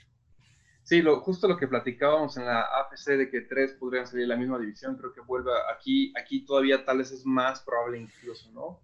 Y no tanto por talento, bueno, sí por talento, pero, pero como dices, ¿no? Porque hay una división en llamas. Eh, entonces, en este caso, es súper interesante la, la NFC oeste es, es, es, también todo un caso, porque yo sé que Seahawks también luce imparable, pero no sé si no sé si va a mantenerse en ese ritmo una vez que 49 recupera tanto lesionado. O sea, cuando 49 recupera a Jimmy y a la defensiva que ha perdido en distintas posiciones por lesiones, que eventualmente va a ocurrir, y le va a meter unos tropicones a Seahawks también y al resto de esa división. Entonces, yo creo que va a ser tal vez eh, de las más impredecibles, no porque alguien vaya a quedar fuera, sino quién va a llevarse la corona de esa división. Y en esta pelea por esa corona, los que no entren, los que no logren quedarse con, con, la, con la, el liderazgo de división, muy probablemente van a, van a robarse los wildcards del resto de la, de la conferencia. Pues sí, o sea, eh, sí, o sea, tienes, tienes, tienes a, a, tres posiciones abiertas a quien se las quiera llevar y pues en este momento el único equipo que a lo mejor fuera de, nuevamente, de los compadres del este, al menos que demuestren algo muy cañón en las siguientes semanas, pues tanto, o sea, no hay equipo al cual fuera de Falcons que no podría ver que se estén llevando esos tres, esos tres boletos. O sea, no vería ninguno, ninguno, o sea, te digo, y bueno, y Panteras a lo mejor, ¿no? Por obviamente sin Christian McCaffrey en las semanas, pero creo que sin esos dos, o sea, yo no tendría broncas que pues, Vikingos del rebote, que Leones del rebote después de este, de este, de este bye week, que los 49 cuando regresen piezas en la, en la quinta y sexta semana vuelvan a retomar el camino. O sea, obviamente siento que Oso se va a ir para abajo, al menos ese es mi sentimiento. Y, y tienes a un Santos que se va a querer recuperar también, ¿no? Y un Bucaneros que no va a querer soltar su, su líder de división. Entonces siento que eso es lo que va, lo que va a pasar. Sí, totalmente de acuerdo, porque por ejemplo estoy viendo el calendario de Leones, tiene bye week, regresa contra Jaguares, contra Atlanta, contra Colts, contra Vikings que no viene ganando, contra Washington que es una basura, contra Panteras que vamos a ver si ya regresa McCaffrey para entonces, contra Tejanos que va a 0-4, con Osos que sabemos que son impostores, con Packers que les van a partir el queso a los Leones, con Titans que también está duro, pero, pero digamos que tiene una, rachita de varios encuentros que son logrables, entonces sí puede dar la vuelta como mencionas, a nivel de score al menos. Este, sí, está, está bastante impredecible, em, pero, pero bastante destacable también el, tema de la NFC oeste. Creo que ahí va a estar todo el reflector para lo que viene de hacia adelante. Pues sí, eso, eso, eso va a ser lo interesante. Está, está bastante rara, está muy rara la, la, la, la conferencia. Yo creo que si te podría dar un, mi, mi bold, y, ni siquiera es tanto bold, porque nada más es ver las matemáticas, es muy chistoso que de la NFC, de la NFC este no va a haber récord positivo hasta lo mejor la semana 7. Imagínate. O sea, porque ahorita va la semana 5, perdón, hasta la semana 6. Los Águilas tienen que ganar dos seguidos para, para, para que suceda eso. O sea, yo no sé cuándo había pasado que una división entera no había hasta la semana 6 tenido récord ganador. Tal vez, no sé, no lo recuerdo, igual y, igual y nunca. o sea, porque creo que creo que los Redskins fueron los únicos que tuvieron récord ganador la semana 1. Miento. Los Redskins tuvieron, tuvieron récord ganador en la semana 1. Son los únicos que han tenido récord ganador. Perdón, los Redskins, Washington Football Team, discúlpenme. Ah, ¿Y cuánto, le, duró? Sí, o sea, no le duró absolutamente nada, pero, pero ahí va el tema, o sea, ese es como mi volte que debería de existir una regla que si eres tan basura no pueda pasar nada de tu división. Pues hace unos años, yo me acuerdo que en la división de Santos alguien paseó con récord ganador, que fue un muy mal año para ellos. A ver, lo, voy a googlear. ¿Cuál sería otra de tus, de tus acá, bold predictions o hot takes que podrías tener ahí de, del equipo, de la, de la conferencia? De la conferencia nacional. A ver, ¿qué puede? De la conferencia nacional se me... Híjole, con tanta incertidumbre creo que pueden salir cosas bien, bien bizarras, así que sí, cañón, voy a irme con voy a tener que escoger entre, las posibilidades de locura. Voy a irme con que... no, está, está muy bizarro. Eh, yo creo que me voy a quedar con, con que Águila se va a llevar la división de la NFC no, eso estaría muy, muy, muy, muy, muy cagado. Ve, sí lo encontré. En 2014 Panteras pasó a, juego de Wild Card con un récord de 7-8-1. Siento que eso va a pasar ahora con la, con la división, obviamente, de, Águilas y de, y de Cowboys y todos ellos. ¿En qué año fue? Fue en el, ni no tiene tanto, 2003, 2014. Y tiene, tiene de casualidad, tienes el desglose, si no luego lo platicamos en otro, en otro capítulo, pero tienes el desglose de cómo las semanas evolucionaron para ver si igual empezaron como este bote de basura así terrible o más bien a la mitad se cayó. en 2014, no manches, acabaron 7-8-1, 7-9, 6-10 y 2-14 Tampa Bay. No, sí estuvo, sí estuvo sí estuvo terrible. No lo tengo, pero sí lo voy a buscar para que lo platicamos en el siguiente, porque sí, sí estuvo, sí Hay que platicarlo, porque, porque este arranque tan asqueroso que ha tenido la división, no sé si, se, no sé si haya ocurrido también en otra ocasión, porque sí es todo un tema. Sí, es algo que está cañón y pues realmente ese es como está ahorita el panorama, en el panorama de, de, de la de la NFL. Como siempre, la NFL siempre demuestra que es extremadamente cambiante.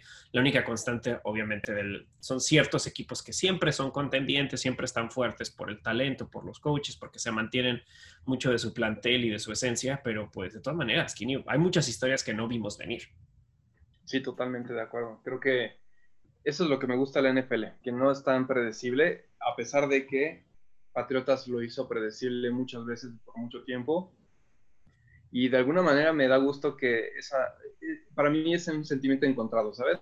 Claro. Siempre me gustó, siempre me gusta a mí cuando un equipo se rifa, eh, me gusta que haya un rival a vencer, que, se merezca el título. La verdad es que podemos, eh, nos puede gustar o no Patriotas, pero al final es de reconocer lo que hicieron y, siempre era padre, ¿no? Le agregaba como sal, al, sal a, a, los partidos de, ah, voy contra Patriotas y y era como el rival a vencer. Ahora como que está tomando ese rol Kansas City y está cool. A mí siempre me gusta que exista esto, pero, pero fuera de esto de equipo que menciono de Kansas, creo que el resto está muy volátil y puede pasar cualquier cosa con ellos. Pues sí, Estoy, estoy completamente de acuerdo contigo. Benji, te voy a lanzar los, el top 10 del ranking de esta semana, como el Power Ranking que saca NFL todas las semanas, y dime si estás de acuerdo o no estás de acuerdo. Después te hago una pregunta random antes de acabar el, el, capítulo. En el 10 está Patriotas, 9 están los Los Ángeles Rams, 8 están los Bucaneros, 7 están los Titans, 6 están los Seahawks, 5 está Pittsburgh, 4 está Buffalo, 3 está Baltimore Ravens, 4, eh, perdón, 2 está Green Bay, 1 está Kansas. ¿De acuerdo o no estás de acuerdo? Yo no, yo no estoy de acuerdo. Yo tampoco. Me parece que está muy bajo Seattle. Sí, está en el 6. O sea, lo bajaron una posición. Después de, obviamente, obviamente Miami le sacó canas por momentos, pero, pero está por arriba eh, Steelers que no tengo, o sea, que siento que están relativamente del nivel, pero se me, se me hace completamente bias de parte de la NFL querer hypear a Lamar Jackson y, poser, y ponerlo en, una en un ranking del 3. Sí, sí, sí, sí. Yo creo que... ¿Cuervos en, en qué posición están? En el 3. Ah, perdón, es el 3. No, no, no, no. No, no, no. Yo pondría, por supuesto, haría un switch muy fácilmente ahí de Seahawks por Raiders, sin duda. Sí, o sea, yo pondría, y no solo es por el hecho de estar invicto, porque, porque yo, porque uno, Lamar Jackson no está invicto, y bueno, los, los Ravens no están invictos, pero, pero Rosen Wilson parece el MVP, y el otro que parece también MVP, que es este, este, este Allen, lo tienen abajo. O sea, yo por encima podría poner a Buffalo. Ya, si quieres subir a Buffalo de Seahawks, es muy, está en verse porque los dos tuvieron problemas con un equipo. A lo mejor los, Rams son mejor equipo que los Dolphins, pero de todas maneras siento que los dos equipos están a nivel y por encima de los Ravens, aun cuando perdieron obviamente contra los campeones que son los Chiefs, ¿no? Claro, y lo hemos platicado también. Eh, creo que Pittsburgh, si no mal recuerdo, quedaría arriba entonces en este switch de Ravens, ¿no? En la posición 5. Sí, o sea. Lo cual nos, hace, nos hace mucho sentido pensando en la defensa que tienen, eh, la forma en la que podrían parar a Lamar Jackson. Yo sí veo perfecto a Pittsburgh arriba de Ravens. Y, y sí, a ese switch para mí sería un no-brainer. Eh, de lo demás que comentaron, no estoy tan de acuerdo con Patriotas, tal vez. ¿En el 10? Eh, en el 10. Em, ¿quiénes, eran de nuevo 9, 8 y 7? O sea, tienes 9, 8, 7. en el 7 tienes a los Titanes, que los tienes abajo de todos los otros equipos, que te diría, ok, va, no me molesta. Después tienes a los Bucaneros, que va. Después tienes a los Rams en el 9 y después tienes en el 10 a, Patriotas dejando afuera de la lista a los Santos, a los Colts, a los Cleveland Browns, que estoy de acuerdo con los Cleveland Browns porque también siento que hay que darle un poquito más de tiempo a este equipo, ¿no? Sí, yo, yo pondría a Patriotas arriba, eh, haría el switch por Titanes. Eh, creo que su 2-2 es engañoso. Perdieron contra Seattle por una yarda, literal. Y perdieron contra Mahomes al no tener a Cam Newton principalmente, porque como platicamos también, fue un gran duelo el que dio contra Mahomes con un quarterback backup que la verdad cometió muchos errores, este Hoyer, que ya, aunque es un veteranazo, la verdad se veía, bien novato a veces, o sea, tomando sacks cuando no debía, fumbleando el balón, eh, no sé, no me gustó nada. De hecho, hasta cuando hicieron el switch por el, por el otro chavo, el tercero, me gustó mucho más, aunque también le acabaron interceptando lo que quieras, pero, pero creo que si hubiera estado Cam Newton, igual le gana, en una de le ganan a, Kansas, o sea, Patriotas este, sigue dando pelea y Titanes me gusta, pero creo que pondré yo ahí a Patriotas, no sé tú qué opinas. Yo a Patriotas a lo mejor sí lo subiría, a, pesar de que tiene un poquito de mejor récord que, o sea, yo creo que yo dejaría, bajaría Titanes un poquito tanto por la semana que perdieron, porque también eso siento que afecta. Eh, yo, yo creo que subiría a lo mejor, bueno, si se quedara Titanes ahí en el 7, a lo mejor subirían el 8 a, Patriotas, porque si está cerca de Bucaneros, también siento que la a lo que se ha enfrentado Bucaneros, tampoco quiero decir que sean malos equipos, pero también siento que les faltan pruebas más grandes, habrá que verse. siento que en el juego de Santos fue un relajo y bueno, etcétera, etcétera, pero creo que, creo que sería como mi único cambio. O sea, no lo veo tampoco tan mal, tampoco me, me enoja. Yo siento que sí castigaron un poquito a Indianapolis, a los Colts, pero habrá que ver, habrá que ver las 100 semanas y me parece que dejen afuera a los Browns. Todavía no nos podemos subir a ese tren de los Browns, creo que es demasiado pronto. Sí, de acuerdo. Con esos dos cambios yo me quedaría un poquito más cómodo con ese Power Ranking. Pues sí, y ahora va 100% la pregunta random que te voy a hacer. De, de los cuatro equipos que están 0-4, Falcons, Houston Texans, eh, New, York, New York Jets y los Giants, el próximo año tú te vuelves el general manager. ¿Ok? Ya eres el general manager de esos cuatro equipos. Se fueron 0-16. Los cuatro perdieron todos, todos. Eh, y tienes que, tienes, ¿cómo se llama? para empezar, ¿a qué equipo agarrarías para reconstruir? Y lo único, el único como que tema, porque obviamente siento que pues ahí tienes a, tienes una excelente promesa en, en, en, en, Deshaun Watson. Deshaun Watson no existe, entonces tienes la oportunidad de draftear al nuevo coreback que sería el que llevaría. Primero, ¿a qué equipo agarrarías? Y, o sea, ¿qué equipo y por qué? ¿Y cómo, cómo le darías como formita al, equipo? Diciendo que no tienes a, la, este Deshaun Watson. Ok. Mm. Mm, es buena pregunta. Sin, Watson me iría por Gigantes. Me iría con Gigantes porque creo que tienen, tienen, un, tienen un excelente corredor que es una de las piezas que a mí me parecen clave para un equipo. Joven, con mucho potencial hacia adelante, que ahorita está lastimado y, se está viendo el efecto. Pero si se fueran cero ganados, el resto, seguramente me imagino, eh, también estarían contendiendo o tendrían el first pick y me llevaría entonces a Lawrence. Entonces tendría a Lawrence lanzando y a Baker y a este Baker corriendo. A Barkley. perdón. Eh, sí, a Saquon. Este Barkley, perdón. A Barkley corriendo y me gustaría mucho más esa escuadra. Porque del otro lado, los Jets no es, un, no es una franquicia la que me quisiera meter. Eh, no, no. O sea, creo, creo que tienen pedos ahí a nivel, a nivel dueños. No, no sé, parece que siempre es un problema. Entonces me suena que hay más problemas por otros lados que no nada más el head coach. Eh, del lado de del lado de, de Tejanos lo que me gustaba era Watson y me lo quitaste. Aunque, y, y, tienen piezas ahí como este JJ Watt, pero ya va de salida, entonces creo que creo que me voy con el talento de, de Barkley con Nueva York me gusta también eh, la ciudad, creo que, o sea, estaría en, esa mismo, en ese mismo imaginario, estaría viviendo en Nueva York, me parece que estaría mucho más eh, interesante y, y, estaría en una división basura que podría ganar fácilmente como es la, la NFC. O sea, tú llegarías, llegarías con el extintor a bote de basura.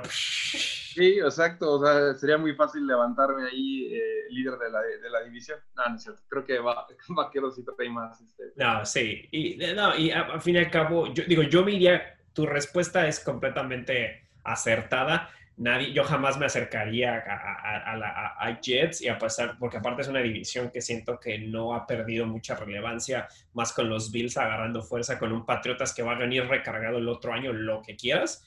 Y digo, con un, espero con un Delfines que crezca con Tua, esperemos que el otro año. Eh, no me acercaría a la de Falcons porque, aparte que no me encanta la división, siento que, siento que es muy, no esa división nunca ha sido fanático, entonces, y a pesar, y siento que Santos va a seguir relevante un par de años más, y siento que la de Gigantes sería muy interesante reconstruir ese equipo, porque tienes la oportunidad de que sí tienes buenos wide receivers, pero puedes traer nuevo talento. Tienes a wide receivers que van a cambiar de contrato el siguiente año que te puedes llevar Tienes a uno de los mejores corredores de la NFL, que va a regresar muy fuerte, esperemos. Tienes a un excelente tight end, que no es fácil encontrar buenos tight ends luego en la NFL y que lo tienen que explotar más en, este, en este Engram. Y estás en Nueva York, que siento que sería, yo también me iría por eso. Sí, sí, sí, sé bien. Pues ahí está Benji, ahí está el corte al cuarto. Todavía tenemos NFL, al menos que ahora sí que no es Dios mediante, es COVID mediante. COVID mediante, y vamos a ver si, si nos permite seguir con la NFL. Ya, veremos si el, si el bote de basura se empieza a extender hacia el fuego, las llamas se empiezan a extender hacia toda la liga, ¿va? Esperemos que no, pero sí, ahí estamos al pendiente. Bueno, a, disfrutar la semana 5, Benji. Un gusto platicar como siempre. Igualmente, y gracias a todos los que nos escucharon.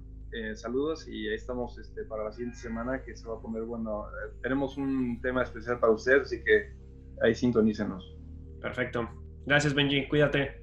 Igual. Chao. Bye.